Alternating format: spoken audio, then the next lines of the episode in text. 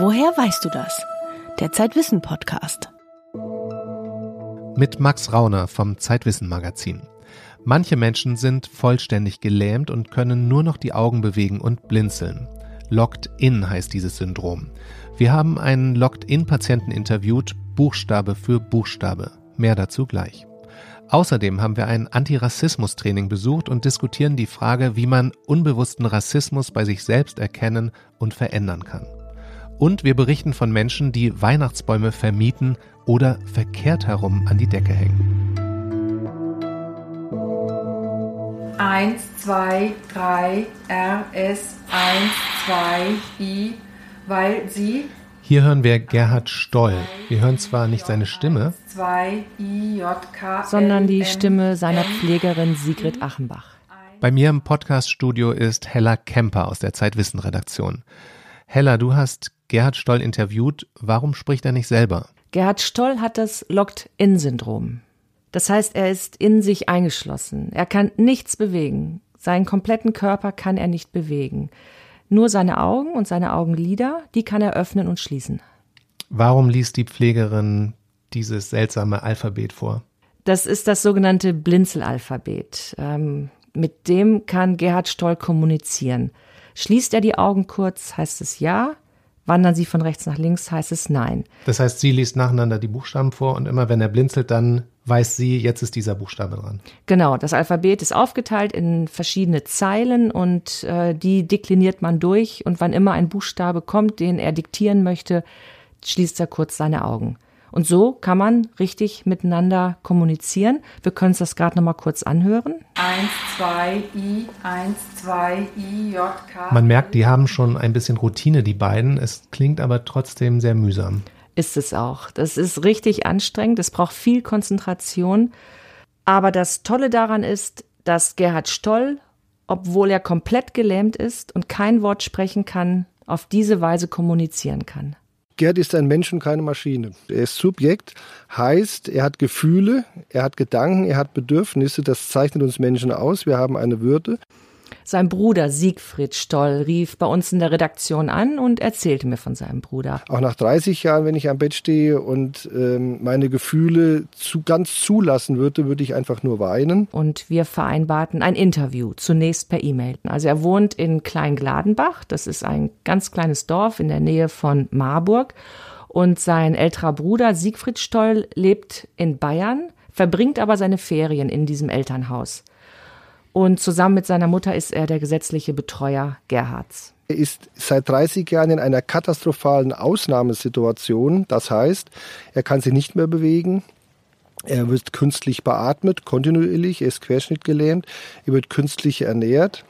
Äh, er ist also absolut abhängig von seinem Umfeld. Meine Fragen habe ich an Gerhard Stoll per E-Mail geschickt. Und Siegfried Stoll hat sie ihm vorgelesen. Und Gerhard Stoll hat mit dem Blinzelcode, mit dem Blinzelalphabet geantwortet. Siegfried Stoll hat die Antworten aufgeschrieben und mir wieder gemailt. Und so haben wir hin und her geschrieben.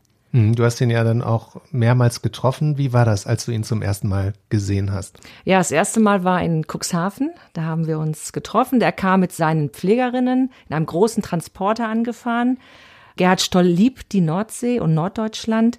Er war, bevor er krank wurde, bei der Marine als Matrose. Deswegen macht er gerne an der Nordsee Ferien. Und der Marburger Verein FIP, das steht für Verein zur Förderung der Integration behinderter Menschen, die haben in der Nähe von Cuxhaven eine behindertengerechte Wohnung. Und dort kann Gerhard Stoll wohnen in seinen Ferien mit seinen vier Pflegerinnen zusammen. Was hast du ihn gefragt, als ihr euch das erste Mal gesehen habt? Ja, ich war ziemlich nervös vorher. Ich hatte auch ein bisschen Angst. Ich habe dann beobachtet, wie die Pflegerinnen mit ihm kommunizieren und habe das dann nachgemacht. Ich hatte mir das Blinzelalphabet vorher aufgeschrieben und ich habe ihn gefragt, was er an der Nordsee besonders gern mag. Mhm, was sagt er? Er mag die kleinen Krabbenkutter besonders gern, wenn sie wohlbehalten im Hafen ankommen und festmachen. Ähm, ich bin mit Gerhard Stoll und seinen Pflegerinnen in Cuxhaven spazieren gegangen. Wir waren im Hafen an der Kaimauer, an dem alten Schiffsanleger Alte Liebe am Yachthafen und haben auch zusammen in einem kleinen Café Kaffee getrunken. Man ist etwas verstört erst, wenn man ihn sieht mit drei Pflegerinnen an seiner Seite und wundert sich, warum ist es nötig, dieser Aufwand. Aber man muss sich immer vor Augen führen, er wird beatmet, er wird über eine Magensonde ernährt. Er muss auch nachts äh, beobachtet werden. Eigentlich schon ziemlich beeindruckend, dass jemand wie Gerhard Stoll Ferien machen kann und sich im Prinzip natürlich mit mehr Personalbegleitung bewegt, wie, wie, wie wir, wenn wir Ferien machen. Ja, das ist einerseits ist es das, andererseits ist es überhaupt nicht selbstverständlich. Ähm, aber für Menschen wie Gerhard Stoll ist es sehr wichtig, dass sie am normalen Leben teilhaben können.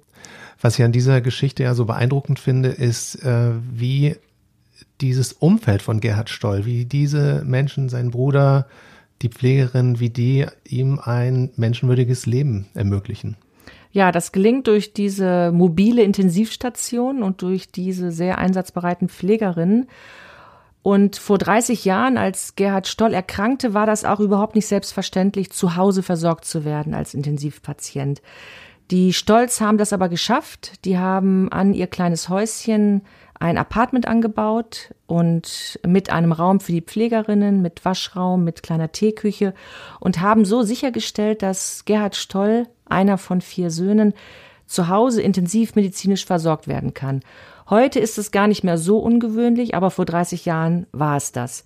Und das konnte nur gelingen mit einer Familie, die das trägt, die das aushält, die sich kümmert und auch immer wieder kämpft um die Rechte solcher Patienten. Sich geborgen zu fühlen, Anregungen zu halten, dass es sich gut weiterentwickeln kann, auch bei ihm passiert ja auch etwas intellektuell. Äh, Volker Strümpe vom Marburger Verein für die Förderung der Inklusion behinderter Menschen, der formuliert es noch ein bisschen radikaler. Meine feste Überzeugung ist, dass der die, die letzten 20 Jahre woanders nicht überlebt hätte. Wie oft hast du Gerhard Stoll getroffen?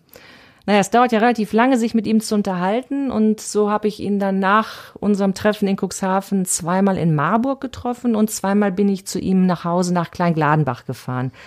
Und sein Bruder Siegfried hat mich dann bei meinem ersten Besuch durch das Haus der Eltern geführt und durch das Apartment.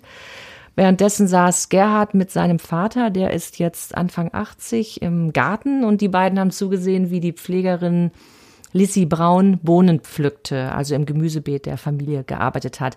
Das erzähle ich deswegen, weil es zeigt ganz schön, wie diese Pflege von Gerhard Stoll funktioniert. Die Pflegerinnen sind also in dieses Familienleben integriert.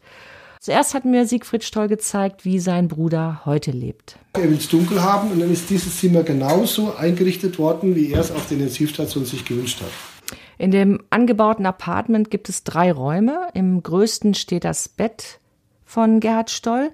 Da gibt es die Beatmungsmaschine, ein Fernseher, den Sprachcomputer, Regale mit Büchern, DVDs, CDs und Mitbringsel von der Nordsee und auch ein Foto, das die beiden Brüder als Kinder zeigt. An der Zimmerdecke kann man sehen, dass da eine Art Kran befestigt ist. Das ist der Lifter. Mit dem wird Gerhard Stoll vom Bett in den Rollstuhl und zurückgehoben. Der hängt an einer Art Schiene dass wir den dann hier reinfahren können, damit er nicht immer über ihm hängt. Also wir wollten so weit wie möglich eine Normalität haben, wie jeder Mensch lebt und nicht immer mit seiner äh, Beeinträchtigung konfrontiert wird. Neben dem Zimmer von Gerhard Stoll gibt es dann noch die kleine Teeküche. Das Pflegepersonal braucht auch seinen Raum. Mhm. Das ist nicht immer beim Gerhard sitzt, sondern sich auch zurückziehen. Und das Gerät gibt ja auch Alarm, wenn ein Problem ist. Außerdem gibt es einen Waschraum. Das Personal hat dann hier die ganzen Wäsche und Trockner. Dann ist Siegfried Stoll mit mir runtergegangen ins Souterrain und am Ende des Flurs, da stand die Tür zu einem Raum offen.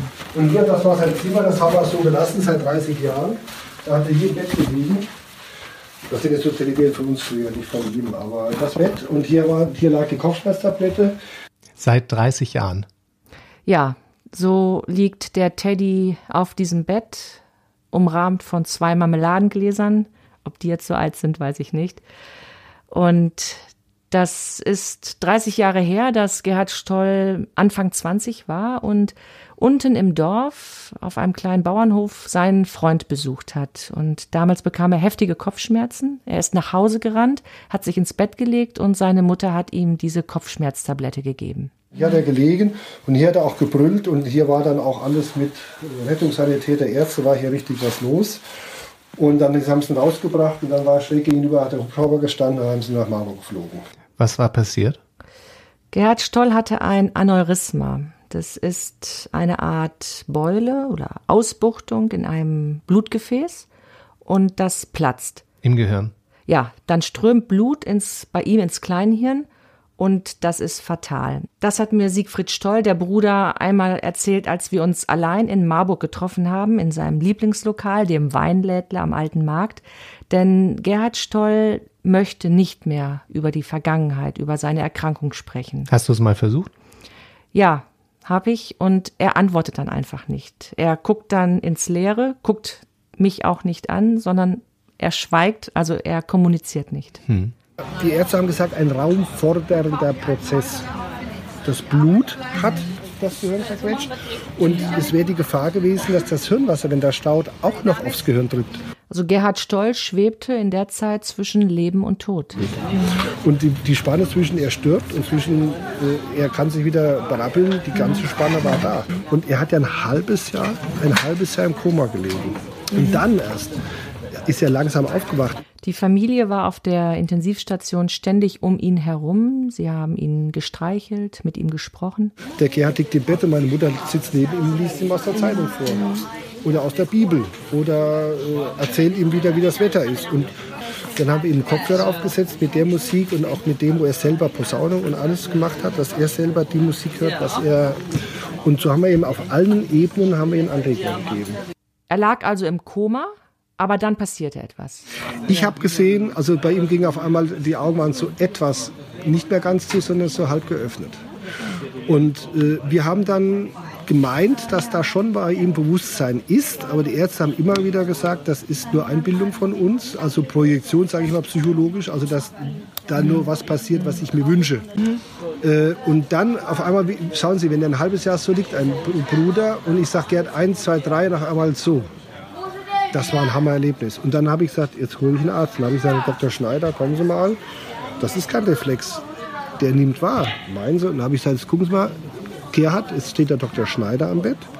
Und ich zähle noch mal bis drei. Und wenn ich die Zahl drei sage, mach bitte dreimal ganz fest dein Lied, deine, Lied, äh, deine Lieder zu. Und dann hat er dort gelegen. Ich habe gesagt, eins, zwei, drei. Dann haben wir gesagt, ab jetzt nimmt er wahr. Trotzdem, auch heute nach 30 Jahren, ist es für Siegfried Stoll immer noch schwierig. Die Tatsache, mit Sicherheit davon ausgehen zu müssen, dass sich die Situation des Bruders nicht mehr maßgeblich ändern wird. Die Ärzte haben uns sehr klar gesagt, dass er mit Sicherheit nicht mehr atmen kann, dass er mit Sicherheit sich nicht mehr bewegen kann, dass er nicht mehr gesund wird und dass äh, diese Perspektive, wenn man eben krank ist, dass man ja darauf hofft, wieder gesund zu werden, dass man im Krankenhaus eine Operation erlebt hat, dass sie wieder hilft, dass ich gesund werden kann, dass ich mich bewegen kann, dass diese Perspektive mit höchster Wahrscheinlichkeit nicht mehr da sei. Du hast jetzt mehrere Gespräche auch mit dem Bruder und mit Gerhard Stoll geführt. Was war denn dein Eindruck? Wie ist Gerhard Stoll selber? Äh, wie blickt er selber auf sein Leben? Er lebt absolut im, im Hier und Jetzt. Vergangenheit gibt es für ihn eigentlich nicht. Er spricht nur über das Heute. Und das Ganze ist auch überhaupt nicht deprimierend. Das könnte man ja denken, das ist eine traurige Atmosphäre. War es gar nicht. Ich bin wirklich gern nach Kleingladenbach gefahren und ich habe mich immer auf die Begegnung mit Gerhard Stoll gefreut. Auch die Atmosphäre zu Hause in Kleingladenbach ist angenehm und ich glaube, dass das speist sich durch diese Familie, durch diese brüderliche Liebe. Der Siegfried Stoll kümmert sich so wunderbar um seinen Bruder. Das ist einfach schön, sowas zu sehen. Für unsere aktuelle Ausgabe hast du das Gespräch mit Gerhard Stoll aufgeschrieben. Botschaften aus einer anderen Welt heißt der Artikel. Das ist ein Interview Buchstabe für Buchstabe. Zu lesen im aktuellen Zeitwissen Magazin. Danke, Hella. Ja, danke, Max.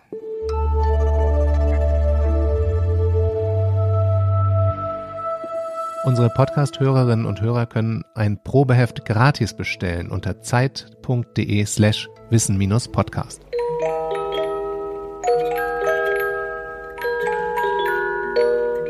Bei mir im Büro ist jetzt Jakob Wittmann. Der hat über den Weihnachtsbaum recherchiert. Hallo Jakob. Hallo Max. Du bist nach Berlin gefahren und hast dort einen Menschen getroffen, der Weihnachtsbäume vermietet. Was bedeutet das genau? Ich bin nach Berlin gefahren, um mich mit Andreas Friedrich zu unterhalten, der eben genauso ein Konzept dort auch umgesetzt hat. Und zwar im Rahmen eines Projektes, das er der Weihnachtsurwald nennt.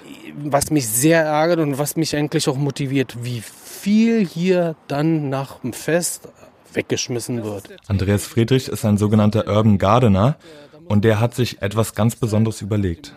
Ich versuche so eine Art nordische, skandinavische Landschaft hier zu erzeugen. Darüber hinaus können die Leute denn herkommen und sich ihren Weihnachtsbaum mieten. Sind denn da irgendwie noch die Wurzeln dran an diesen Bäumen? Genau, also er hat Bäume gesammelt, die sonst eventuell gar nicht in den Handel gekommen wären. Das sind Bäume, die teils schief und krumm gewachsen sind, die nicht perfekt aussehen. Im Handel gelten diese Bäume als unverkäuflich, muss ich sagen. Ja, nach wie vor.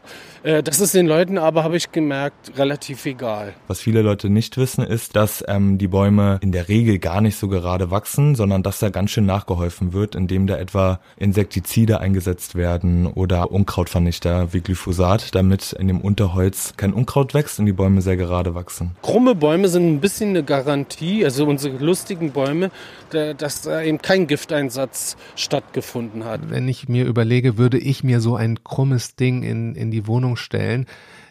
Ich spüre da so ein Unbehagen. Und mein Vater hat sogar früher in seiner Familie, da haben die noch Löcher da in den Stamm gebohrt und dann haben die irgendwelche Zweige da noch reingesteckt wenn der nicht ganz perfekt war. Ich fand das auch sehr faszinierend daran, an dieser Tatsache, dass das überhaupt eine Nachricht ist, dass ein Weihnachtsbaum krumm sein kann, sein darf. Und das verrät natürlich sehr viel über uns selbst und wie wir Kultur leben, wie wir unsere Traditionen pflegen.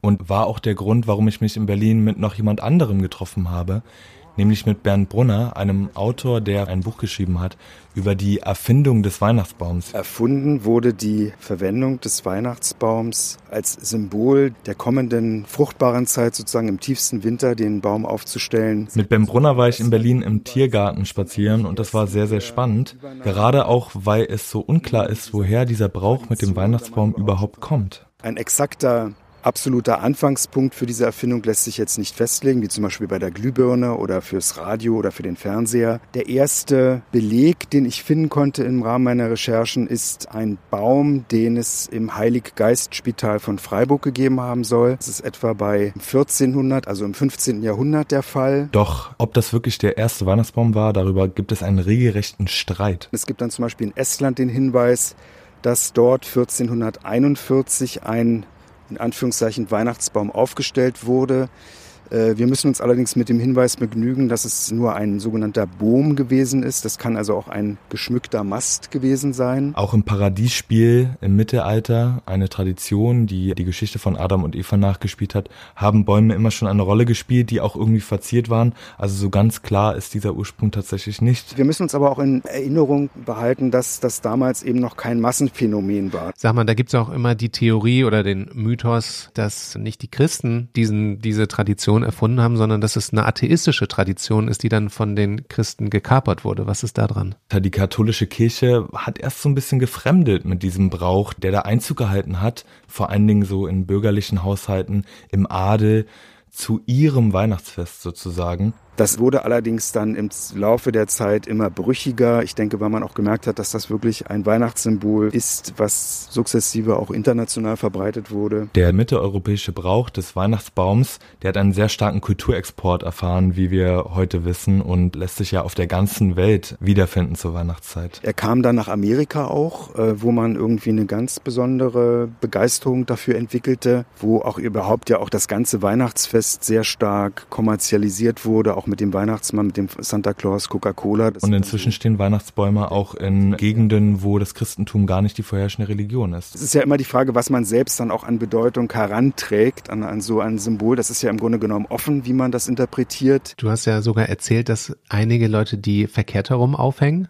Ja, tatsächlich war in den letzten Jahren in den USA das so ein bisschen ein Instagram-Trend, würde man wahrscheinlich sagen, den Weihnachtsbaum an die Decke zu hängen, also verkehrt herum. Und es gibt einen historischen Ursprung. Man kann, wenn man in die alten Illustrationen einsteigt, Bilder finden von Weihnachtsbäumen, die einfach so an der Decke aufgehängt wurden. Das hat zum Teil auch damit, denke ich, zu tun, dass man vielleicht gar nicht unbedingt so die Präsentationsfläche hatte im Raum selbst. Dann war es durchaus auch eine praktische Herausforderung, den Baum so zu fixieren, dass er nicht umfiel. Wieso eigentlich überhaupt Bäume? Könnte man sich nicht überlegen, dass man Tonfiguren zu Weihnachten aufstellt oder keine Ahnung, irgendwie Steine aufeinander stapelt? Das hat wahrscheinlich damit zu tun, dass Menschen schon immer Bäume faszinierend fanden und auch Bernd Brunner hat sich mit dieser Frage auseinandergesetzt. Bäume werden häufig als Sitz von Göttern imaginiert. Man sagt etwa, dass Buddha seine Erleuchtung unter einem heiligen Feigenbaum, einem Bodhi-Baum, gefunden haben soll. Die Weltesche Yggdrasil in der altisländischen Mythologie stellt man sich so vor, dass sich die Wurzeln über die ganze Welt erstrecken. Ich denke, man kann den Weihnachtsbaum, wie er heute in seinen vielen Formen auch existiert, durchaus als Fortsetzung dieser weit in die Geschichte zurückreichenden Baumverehrung sehen. Und heute gibt es eben diese Bäume auch in Plastik und mit elektronischer Beleuchtung. Aber nach wie vor verbinden wir natürlich mit dem Weihnachtsbaum etwas Uriges und wir denken an Schnee und den Weihnachtsmann mit seinen Rentieren. Und das ist laut Bernd Brunner auch nicht unbedingt Zufall. Die Verbindung äh, von Weihnachten und Norden und Winter wurde natürlich auch befördert durch diese ganze neue Mythologie, die in Zusammenhang mit der dänischen Gemütlichkeit, mit ähm, Winterritualen, mit Skifahren, mit Sportaktivitäten entstanden Und deshalb ist Weihnachten heute ja nicht nur das Fest, das die Geburt von Jesus feiert, sondern eben irgendwie ja auch ein Winterfest und der Weihnachtsbaum ist dabei immer mittendrin. Das war Jakob Wittmann über Mietweihnachtsbäume und die Kulturgeschichte des Weihnachtsbaums. In der aktuellen Ausgabe von Zeitwissen schreibt Jakob über die Palme, einen anderen Sehnsuchtsbaum. Und da geht es unter anderem darum, wie man aus einem 2000 Jahre alten Samen eine Palme züchten kann.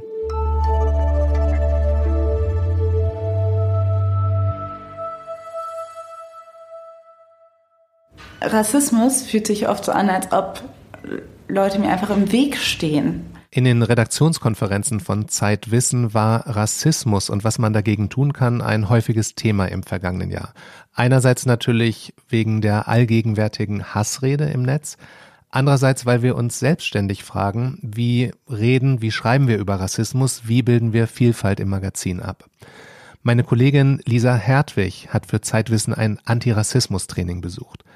Bevor wir darüber sprechen, Lisa, müssen wir noch etwas deutlich machen. Wir sind beide weiß. Diese Positionierung ist gerade deshalb wichtig, weil wir dadurch auch aus einer weißen Perspektive sprechen. Und da sind wir auch schon beim ersten Problem angelangt. Denn als weiße Person haben wir das Privileg, dass die Auseinandersetzung mit Rassismus freiwillig geschieht, beziehungsweise wir können uns frei entscheiden, ob wir uns damit beschäftigen wollen oder nicht. Das Gefühl, das ich lange Zeit hatte, war eigentlich, dass ich ein toleranter, weltoffener Mensch bin und mich deswegen nicht mit Rassismus auseinandersetzen muss. Ja, ich glaube, das ist auch das Problem, weil trotzdem sollte man immer bei sich selbst anfangen, wenn es um Veränderung geht. Wir müssen uns klar darüber werden, dass je privilegierter man ist, desto wichtiger ist es auch, sich gegen Diskriminierung einzusetzen und vor allem nicht wegzuschauen denn Rassismus ist überall. Wir ignorieren, dass Rassismus nicht nur eine individuelle Haltung ist, die man entweder hat oder nicht, sondern dass unsere ganze Gesellschaft ähm, auf rassistischen Strukturen aufbaut oder sie zumindest eingebettet hat und ähm, dass man quasi rassistisch sozialisiert wird, ob man möchte oder nicht. Das war Alice Hasters. Sie ist Journalistin und Autorin aus Köln und hat das Buch geschrieben, was weiße Menschen nicht über Rassismus hören wollen, aber wissen sollten. Meine Wahrnehmung ist ja oft, dass Rassismus eher ein Problem ist, das Neonazis und die AfD betrifft. Das ist leider eine ziemlich begrenzte Wahrnehmung, denn genau da ist das Problem. Dass, wenn ich Rassismus sage, Leute Rechtsradikalismus hören oder Nazi hören. Es gibt grundlegende diskriminierende Machtstrukturen in unserer Gesellschaft. Denn wenn es Privilegien auf der einen Seite gibt, sind auf der anderen Seite Unterdrückung und Diskriminierung. Ich würde jetzt zum Beispiel sagen, der meiste Rassismus, der mir widerfährt, ist eigentlich ein Rassismus, den Leute unbewusst reproduzieren. Eine bekannte Situation ist zum Beispiel, dass Alice nach ihrer Herkunft gefragt wird was vielleicht in erster Linie nett und auch aufrichtig interessiert gemeint ist, aber trotzdem auf rassistischen Denkmustern basiert. Ich ähm, habe zum Beispiel natürlich immer die Frage beantworten müssen, wo ich herkomme, weil Deutsch und Schwarzsein irgendwie nicht zusammengeht. Und da war die eigentliche ehrliche Antwort Köln nicht genug. Ich sollte quasi eigentlich beantworten, warum ich schwarz bin und nicht, wo ich herkomme. Das ist eine ziemlich eurozentrische Perspektive. Das heißt, für viele funktioniert die Kombination aus Deutschsein und Schwarzsein nicht. Das kann irgendwie nicht zusammenpassen. Und all diese Dinge sind dann doch irgendwie zurückzuführen auf ähm, ja, rassistische Denkmuster, die so früh in uns installiert werden, dass wir gar nicht bemerken, wann es passiert. Ist ja am Ende ein Dilemma. Wenn ich selbst rassistische Denkmuster verinnerlicht habe, aber antirassistisch sein möchte, wie erkenne ich diese Strukturen? Ich würde sagen, man fängt bei der Sprache an, denn welche Wörter wir benutzen, das ist ziemlich wichtig, um die Positionierung dann festzulegen. Wenn man was nicht beschreiben kann, dann kann man es nicht erkennen, dann kann man es nicht diskutieren, dann kann man es gar nicht sehen. Eine grundlegende These in Haasters Buch ist, Gleichberechtigung kann man nicht durch Einhalten von Verboten erreichen, denn Menschen müssen verstehen, was hinter ihrem rassistischen Denken steckt. Erstmal ist eher da eine große Verunsicherung, also die Angst, etwas falsch zu machen. Ich finde es eigentlich gut, wenn Leute verunsichert sind. Das heißt, ähm, man bricht Strukturen auf. Alles, was man neu lernt, erfährt eine Phase der Verunsicherung oder der Unsicherheit. Vielleicht können wir es mal an einem Beispiel festmachen. Wir fragen uns ja auch oft, sagt man jetzt äh, Mensch mit Migrationshintergrund, äh, hat jemand ausländische Wurzeln, POC, People of Color, was sollte man sagen? In erster Linie ist es total wichtig, dass man auf die Selbstbezeichnung dieser rassifizierten Gruppen achtet und diese auch respektiert. Dass man also schwarz statt farbig sagt zum Beispiel, denn farbig ist eine wertende Fremdbeschreibung und schwarz oder auch POC kommt aus den Gruppen selbst heraus. Wahre Gleichberechtigung heißt dann im Prinzip, dass es egal ist, welche Hautfarbe ich habe. Das wäre schön, wenn es so wäre, stimmt aber nicht, denn Hautfarbe ist einfach nicht egal. Das wird auch als Farbenblindheit betitelt und negiert einen wichtigen Teil schwarzer Identität. Denn wenn jemand sagt, ich sehe keine Hautfarben, dann sagt diese Person mir eigentlich, ich sehe Rassismus nicht. Ich sehe deine Lebensrealität nicht. Allgemein für uns als weiße Person ist wichtig, dass man diese Berührungsangst verliert und gleichzeitig aber auch eine ehrliche Auseinandersetzung erlaubt. Da gibt es mehrere Ebenen, um das sozusagen anzugehen. Eine davon ist die Anerkennung des weißen Privilegs. Das heißt, wir müssen uns selbst hinterfragen. Vor allem ist es wichtig, sich nicht angegriffen zu fühlen, wenn man auf rassistische Dinge aufmerksam gemacht wird. Man schämt sich natürlich für Rassismus, den man in sich trägt. Und man möchte gerne nicht rassistisch sein. Man möchte nicht äh, anerkennen, dass diese Welt ähm, einen bevorteilt hat. Weil man sich ja nicht ausgesucht hat, weiß zu sein. Ich glaube, man kann nicht beschließen, dass man jetzt nicht mehr rassistisch ist. Wie gesagt, man kann sich davon nicht äh, einfach so befreien, weil Rassismus quasi mächtiger ist als das Individuum. Lisa, du warst ja nicht nur in Berlin bei Alice Hasters, sondern hast auch ein Antirassismus-Training an der Universität Hamburg besucht. Wie war das? Genau, ich war beim Antirassismus-Training vom Kollektiv Gegenargument und dieses Training wurde von Lisa Gutsche und Michael Trube veranstaltet. Was wir versuchen, unseren Teilnehmerinnen anzubieten, ist wie so eine Art Werkzeugkoffer unterschiedlicher Methoden und Reaktionsmöglichkeiten, aus denen sie sich für ihre jeweilige Situation auch bedienen können. Das Mantra des Kurses ist, jede Situation und jede Person ist unterschiedlich. Allgemein ist es aber wichtig, dass wir diese rassistischen oder generell diskriminierenden Strukturen im Alltag aufbrechen. Und die beliebteste Strategie. Dinge hinterfragen, meinst du das wirklich so? Oder auch Rückfragen stellen von, wo hast du das gehört? Was ist deine Quelle? Neben den Vorträgen zu Argumentationsstrategien und Strukturen gab es mehrere Übungen, bei denen sich die TeilnehmerInnen ausprobieren konnten. Und die erste Übung im Workshop hieß Kugellager. Was mir aber geht, ist, dass sich ja alles so rapide verändert hat. Ne? TeilnehmerInnen tragen also rechte Haltung vor und müssen dann von einem Gegenüber ausgebremst werden mit den Argumenten, die ihnen spontan einfallen. Ja, alle divers. Es gibt ja eigentlich nichts, was es nicht gibt. Das Problem ist ja oft, dass es nicht eine rationale Diskussion ist, sondern total emotional. Genau. Deshalb gibt es weitere Strategien, die man anwenden kann. Zum Beispiel Aussagen zuspitzen, positive Leitbilder und Beispiele vortragen. Außerdem kann man zum Beispiel die Ebenen wechseln, also je nachdem, mit wem du gerade sprichst. Das sind zum Teil Menschen, ähm, die wir kennen, die wir vielleicht sogar mögen, die rechte, rassistische, antifeministische Aussagen tätigen. Also man kann ganz gut eine Beziehungsebene nutzen. Das hilft aber natürlich nicht, wenn man sich mit überzeugten Rechtsradikalen auseinandersetzen muss. Je nachdem, wer euch gegenübersteht, ähm, habt ihr unterschiedliche Handlungsmöglichkeiten. Es gibt aber auch die Möglichkeit, nicht zu diskutieren, sondern sich zum Beispiel nur zu positionieren. Dazu gab es die zweite Übung im Training namens Positionsdreieck. Stellt euch vor, ihr seid mit ein paar Freundinnen im Café, sitzt da so rum und ihr hört am Nachbartisch oder am Nachbartisch sitzen zwei Frauen, zwei weiße Frauen, die unterhalten sich so, dass ihr es hört. Kann man sich ja denken, die sprechen über die Ausländer, die Flüchtlinge. Jetzt können TeilnehmerInnen also entscheiden, ob sie diskutieren wollen, sich positionieren oder auch was ganz anderes tun. Und hierbei muss man natürlich sagen, dass es eine relativ hohe Diskrepanz gibt zwischen dem Wunschverhalten, also was würde ich mir wünschen, was ich tue oder wie ich mich verhalte, und was eigentlich der Realität entspricht. Einige TeilnehmerInnen haben gesagt, sie würden sich ins Gespräch einmischen, dadurch klare Haltung zeigen und widersprechen wollen. Du hast im Vorgespräch gesagt, dass nur zwei Personen einverstanden waren, namentlich hier im Podcast aufzutauchen. Genau, also über Rassismus zu sprechen, auch über eigene Erfahrungen oder über eigene Strategien damit umzugehen, ist natürlich allgemein ein sehr sensibles Thema. Einer von den beiden, die damit aber einverstanden waren, ist Karl und Karl ist ein junger schwarzer Mann. Das sind zwei weiße Frauen. Ich würde wahrscheinlich äh, rausbleiben. Ich will da keine Probleme, keine zusätzliche Probleme haben. Also man fängt an zu diskutieren, die werden sauer, dann, keine Ahnung, also, dann werde ich sauer. Also das kann nur scheiße werden die Situation jetzt ist ja nochmal anders, weil Karl in, in diesem hypothetischen Café in diesem Fall selbst von Rassismus betroffen ist. Richtig. Und deshalb ist es auch wichtig, sich seiner eigenen Rolle bewusst zu sein. Und in dieser speziellen Situation wäre es dann wahrscheinlich am sinnvollsten, Solidarität zu zeigen, also sich mit den Betroffenen auseinanderzusetzen.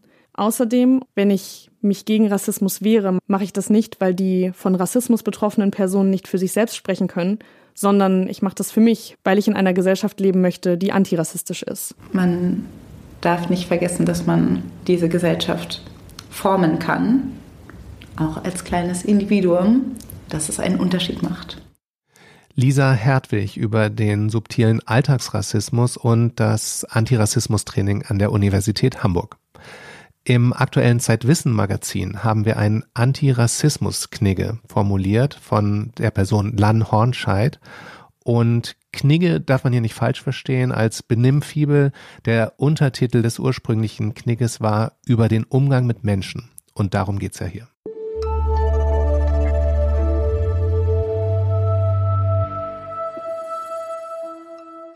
Weitere Themen im Zeitwissen-Magazin. Mein Wille geschehe, Strategien für das tägliche Spiel, sich zu behaupten. Das ist unsere Titelgeschichte, zu der wir auch ein Kartenspiel beilegen. Die stillen Aufträge der Familie, wie unerfüllte Elternträume manchmal über Generationen hinweg wirken. Und der Mensch ist gut. Ein Gespräch mit dem Freundschaftsforscher Nikolas Christakis über die evolutionären Ursprünge von Kooperation.